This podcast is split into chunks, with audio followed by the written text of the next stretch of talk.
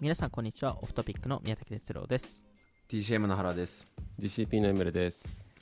はい今日は、えー、ちょっと 2, 2回収録するっていうそうですね。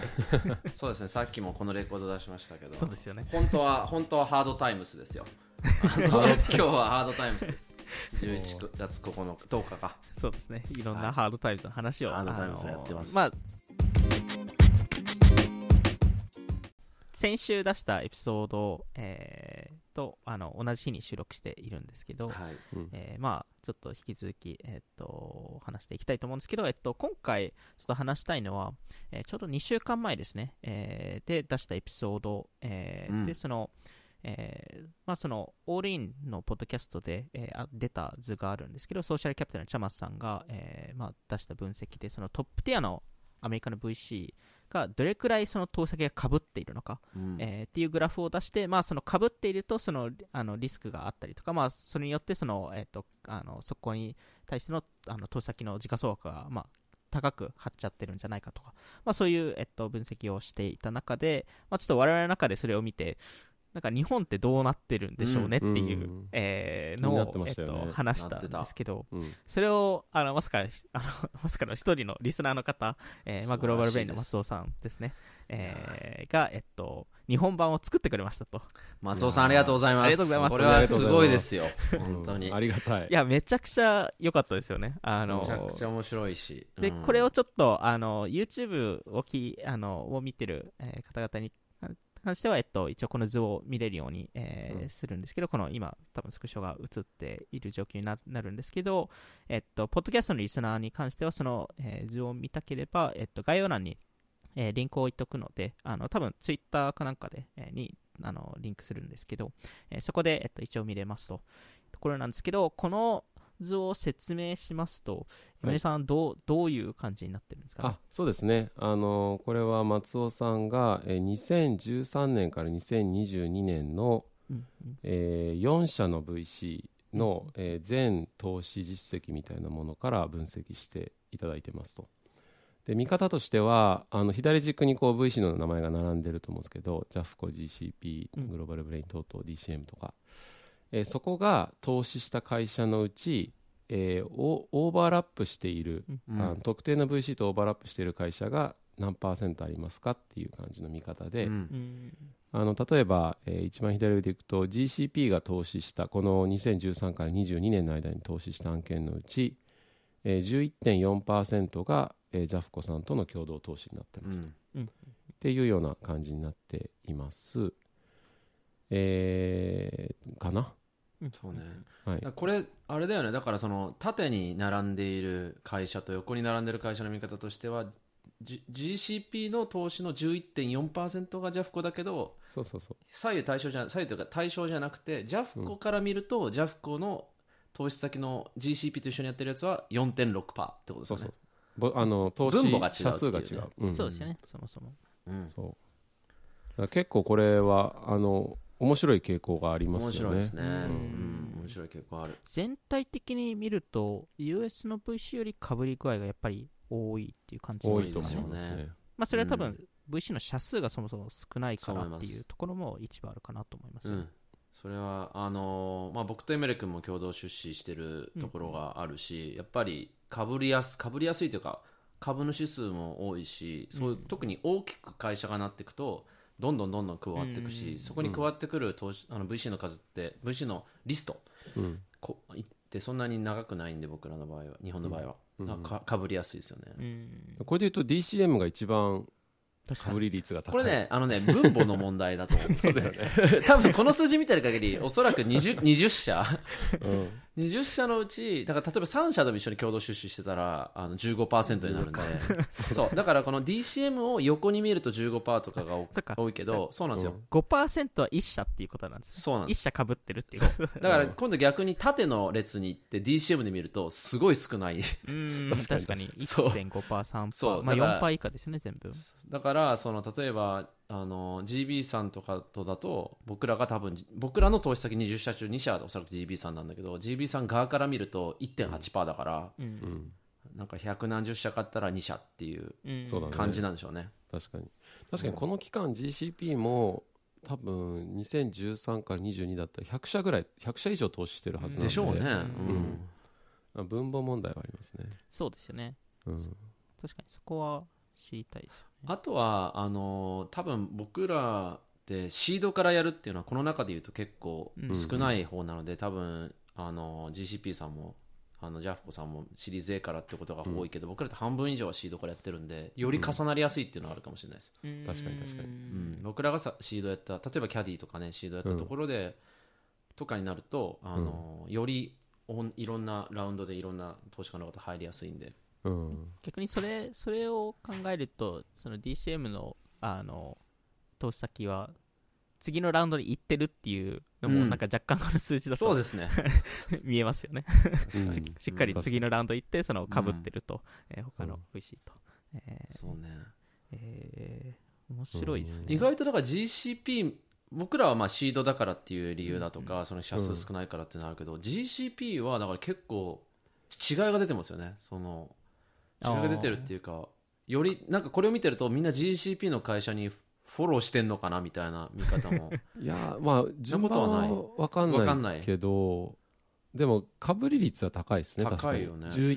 11.415%10% とかあるんで、うんあるかも。なんか結構これはあれもあるかもしれないね。そのファンドの投資方針みたいなのもあってうん。なんかうん。時間かかるけど大きくなるポテンシャルが、あのた高いところが好きなので、うん。うんそうすると必要額がすごい後半のラウンドになると大きくなってて、うん。でみんなで共同投資みたいなううん。んいう傾向にあるのかもしれないな。そうね。うん。多分これあとはだからす今はその過去10年ぐらいっていうあの時間軸ですけど過去5年とかにするともっと重なりが増えそう、うん。確かにね、うん。確かにそれは面白そう。よりよりみんなラウンドが長くなってきてると思うんでそうすると、多分ここで僕例えばうちとジャフ,、えっと、ジャフコさんもそうだし GCP さんもそうだしかぶってるところ多分新しめのうんうん会社が多いんで、うん2016以降ぐらいの、うん。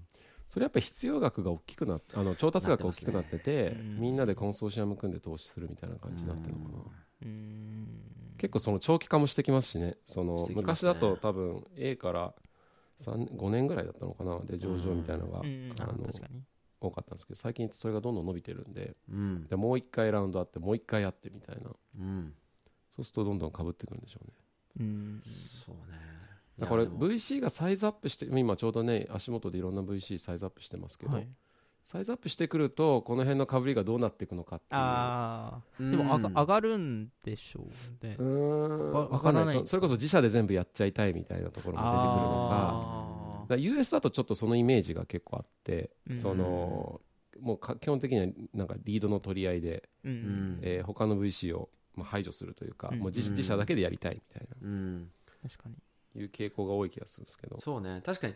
それもあるかも。あのアメリカと日本を比べた時に日本の方が VC 少ないから数字が大きくなるんだってこともあるそのパーセンテージが大きくなるんだってこともある一方で、あの日本ってみんなで一緒に投資しましょうみたいなうん。のって結構あるじゃないですか実際、うん。あとそのファンドの規模感が US だと圧倒的にでかいのでそれを何回もリードできるっていうところもありますよね。そうね。だからタームシート出し合いっていうのってあんま日本で聞かないからそういうのはすごくありそうですね。うん。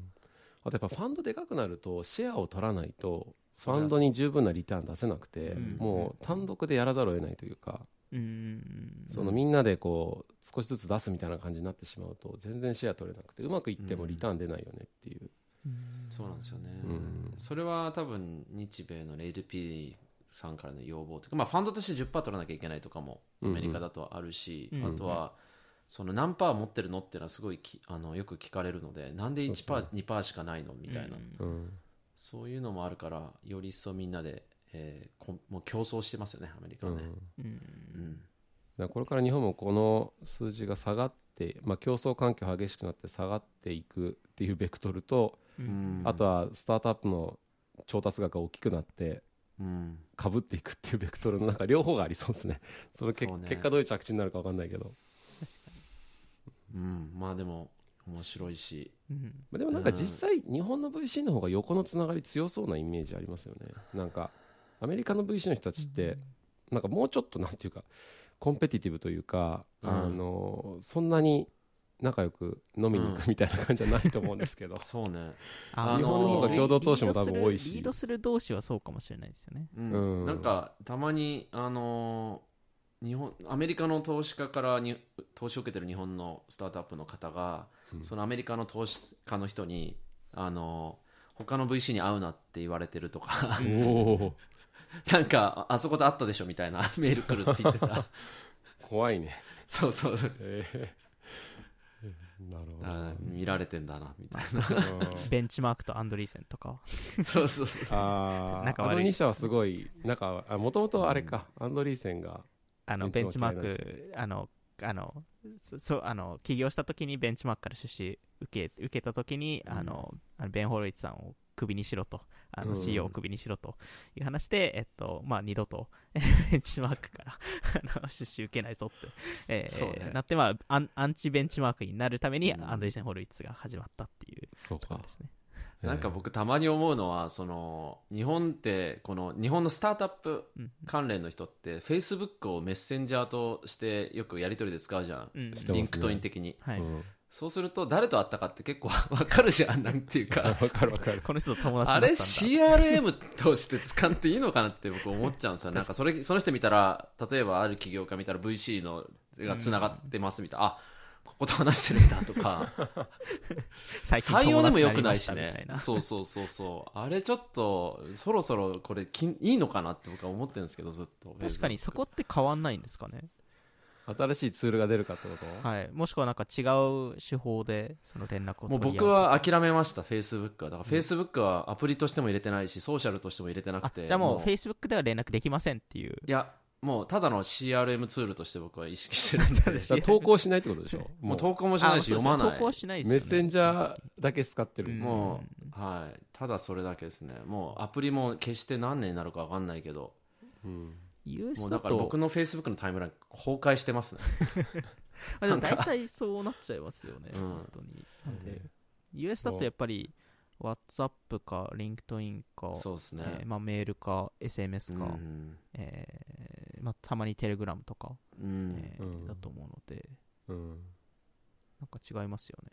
うん、いやーかわもう途中までなんか違うプラットフォームになるだろうからっていうのを心待ちにしてまた楽しい僕の友達とのフェイスブックが戻るかなと思ったけども僕は諦めて。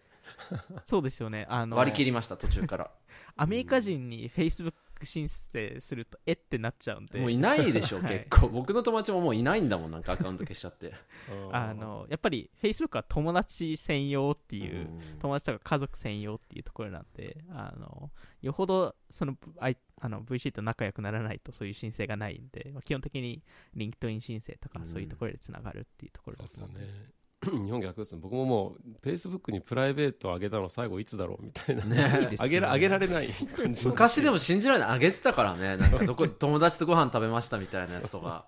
あげたなと思って。もう今アナアナウンスメント掲示板みたいになってます。違うプラットフォームで投稿してるんですか、インスタストーリー。あうん。でもインスタストーリーもだんだん authenticity がなくなってきてるんで まさにでもさっきこのこの 後話したハイプサイクル的にはソーシャルってねどうなるのか。あうん。って思いますよねそういうの見見てると。うん。そうですよね。次のそういうちょっとプラットフォーム欲しいですね。ああそういううんもうちょっとプライベートな、うん。まあなんかそれこそ Discord とか多分そういう意図で、まあ、うんもうちょっとクローズのネットワークみたいなうん。感じで、ね。 Path がもう一回立ち上がらないかみたいな、 Snap ないからそうですよね。日本はスナッほプチャットとかないですよね。んどないっすよね US ってまだ結構使ってんのに US は Z 世代はもう圧倒的です、へー。あの一応 TikTok の次に次の、えー好きなプラットフォームなのであのインスタは、うん。インスタ超えてますね。だ新しいソーシャル今出るときって最初に入れるオースそのログインのオースは Snap が一番最初ですよね。あの電話番号じゃなくて Snap でログインップスナップ、うん。あの QR コードとかスナップ ID を渡すケースが多いと思うんで。やっそうなんだ。うん。ぱり日本ではなかなかまだ普及されないですけど。ね。このハイプサイクル、まあ、ちょっとだけこのハイプサイクルのお話をしましょうか。えっと、まあ、このハイプサイクル、ザ・インフォメーションの記事、えーかな、えーだったと思うんですけど、えっと、まあ、あのーまあ、VC 業界でいろんなハイプサイクルが、えーあって、まあ、あのそれで、えーまあ、いろんな失敗でもありますよねっていう話がありまして、まあ、マイクロモモビリティ、まあ、スクーター系ですね、えースクーター系とか、まああのーソーシャル音声、まあ、クラブハウスとか、うん。えーまあ、2000年代ですとグリーンテックみたいなうん。のとか、まあ、2010年代で、えっと、いうのであれば D2C とか、えーうん。まあ、今のクリエイターエコノミーとか Web3 はまだちょっと早早いっていうところで、まあ、その判断するのがところなんですけど、まあ、このハイプサイクルに乗る VC、えーと、うん。えーまあ、そこにそこの本当の信者っていう違いがあるっていう、うん。まあ、話をこの記事の中でも、うん。えーされて、えーいて例えばクリスアンドリーセン・ホロウィッツのクリス・ディクソンさんはもうもうあのクリプトウィンターの時からずっとうん。あのクリプトの、まあ、信者としてうん。やっていたので、まあ、そこのあのハイプサイクルに乗る VC は良くないんじゃないかって、えーまあ、若干言ってる記事だと思うんですけど、まあ、一部仕方ないと思うんですけどね、あのそこのハイプサイクルに乗らないと、えーいけないって多分考えると思うんですけど、うん。まあ、そこでまあ時価総額も結構高くなっちゃったりとか、えーうん。するケースも多いですと。っていう話ですね。まあハイプだから結局そのままその流行った一時的にすごい流行ったしトレンドって言われてたけど本当に定着はしなかった技術とかビジネスとか、あの収益が全くできなかったものとかっていうののまあもうか数えきれないぐらいうん多分ある。まあ確かにここにな出てるオーディオだってさっきのソーシャルで言ったら次はオーディオだみたいなのはうん。多分1年半前はみんな2年前ぐらいは多分そう思ってたでしょうしね。うん。でまああのなんかここの難しいところってそのもちろんそのハイプサイクルなんですけどその結果として間違ってなかったりするケースって多いと思うのでその、うん。例えばまあその、えースマホとかもそうですしなんかいろんなそ、のそもそもコンピューターとかもうインターネットもそうなんですけどうんもともと趣味からみんな始めて、うん。これが絶対来るって言って、まあ、何十年かけてうん。も全然来なくて、で急に来るっていうパターンが多いのでうん。例えばその音声も、まあ、今はそのあのクラブハウスみたいなものが流行ってないかもしれないですけど、わかんないですけど10年後20年後めちゃくちゃ流行ってるかもしれないですし、うん。なんか大体タイミングの問題だけっていうところで、そうね。めちゃくちゃ頭いい人たちが大体アイディア出した時にただ時期がずれてせ、あうん。の成功する時期がずれるだけっていうところですね。そう。だからなんか本当にまさにこのハイプサイクルのその死の谷じゃないけど、うんその一回めちゃくちゃ過激に流行りすぎてそれがいやハイプだったねって言ってなくなって、浮上してきて定着するものっていうのは確かにあるからうん。あの、まあ、その差を分けるのは本当にユーザーのニーズがあるかとかっていうのと技術的に成立するかとか収益化できるかっていうのはまあ多分いくつか論点があると思うんだけど。まあねなんかオーディオとかはねもう一回あの戻ってきても良さそうだ気もするし、 crypto だって多分2018年にやってたらもう間違いなくハイプのど、底の底にいたと思うんで。うん。意外とハイプ終わってあああれダメだったねって言ってるところに投資してる人たちとかってそうね。でうまくいくのかもしれないですけど、うん。そういうそういう意味だと今ですと AI ですかね。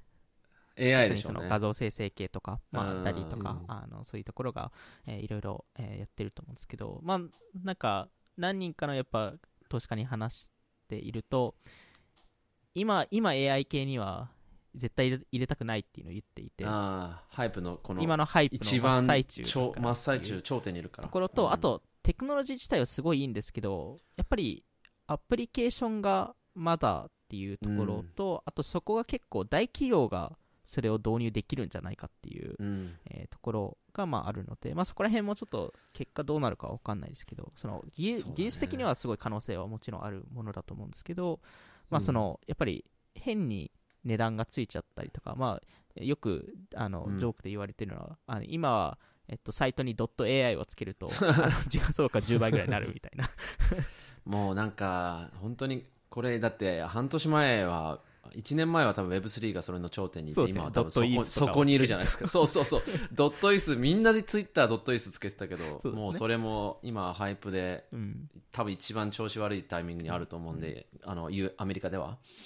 だからなんでまあまたやってるなっていう感じですよね。VC としてはそこら辺気をつけないといけないっていう部分ですよね。そのハイプに乗るのは全然いいんですけどあの、そこにたそこに関して、まあ、ネガティブ要素もいろいろありますよと。うんありますね。そうですよね、だからこれ多分ハイプに乗るんだったらもう短期決戦みたいな気持ちでやる、ううんー。んがあるかもしれない。スタートアップ投資だと短期決戦って結構難しいできない。そうそうだからちょっとね思ってたのが日本の方が起きにくいのかなと思ってて、うん。あの US でも分かんないけどそのセカンダリーで売れるとか次のラウンドにつないでいくとそのエンジェルとか、まあ、あ場合によっては employee も含めて SO とか売れますみたいなのあるじゃないですか。はい。であある程度そのハイプのタイミングあいハイプの波の中でううん。んあのエグジットするみたいなのができるのかなとか思ってたんだけど日本ってやっぱセカンダリーがないとうん。ハイプにうん投資しても結局そのそこが来る来てしまう。うん。自分たちのその投資期間とかの間に、まあ、VC の視点とか起業家の視点だと。してしまうからハイプを超えたものじゃないとやれないなと思ってて、うん。あのなんかそこって違うのかなと思ったんでなんかアメリカの方がその辺がダイナミックな気がしていて。今これが流行ってるこれが流行ってないこれが流行ってるこれが流行ってないみたいなお金は確かアメリカの方が起きやすいというか、うんトレンドを見つけたらどんどんどんどん投資していく傾向は多分強いし情報がそれだけ多いからっていうのもあると思うけど、うん。プレイヤーも多いしやってる人も多いしね。そうそうみんなポジション取りたいから。で,、まあ、でも特に Web3 クリプトはすごかったですよね。その短期決戦がうん。できるから、まあそうですよね。あの流動性がめちゃくちゃあるそうそうからそう。確かに。ユースケース知らんがなみいたいな感じで。だからほとんどのクリプトファンドのって10年ファンドじゃなくてもっと短いし、うんあれがやっぱ途中でエグジットできないその5年は持ちなさいみたいなものだとするああとできないでしょやっぱ。できないできない、うん。でだでも本当はそれが良くなかったってことだとまあ、そうですよね、その短短期で動く、動いてはもちろん儲かった人もいっぱいいるんですけど、結局、長期で、えー見見た方が本当はいいんじゃないかっていう、やっぱ説もいっぱいあると思うので、まあ、ちょっとそういうハイプサイクルに、あのハイプサイクルあるっていうことをちゃんと気づきながら、自分たちがそうそうあの特に VC はフォーモみたいな、あのうん。fear of missing out みたいなことに、えーまあ、そういうの受けやすいので、そこ気をつけながらやるっていうところ。です僕も今この記事いあのハイプサイクルの記事見てて中開くといろいろまあそのクラブハウスとかあとスクーターとかあるじゃないですか、はい。写真載っててなんかスクーターが並んでる写真とかちょっと懐かしいですもんね うちあのライムの投資家だったのもあるので。あの、ね。あの僕の前職もそうですね。あそうか、はい。なんか確かにこの時まあもそもそもは中国のあの自転車シェアリングが最初ですけど。いやー次これの記事が更新された時に乗るのは何なんだろうなと思いながら。違う乗り物になってます。そう違うものが載ってるんだろうなって思いながら読んでるけどね、じゃあ、今回はそんな感じで、しょうか。はい。じゃあ、今回も聞いていただきありがとうございました。今回話した内容気になった方は、概要欄に載っている我々の Twitter アカウントなどをフォローお願いします。今回の収録は YouTube でも聞くことができます。それではまた次回お会いしましょう。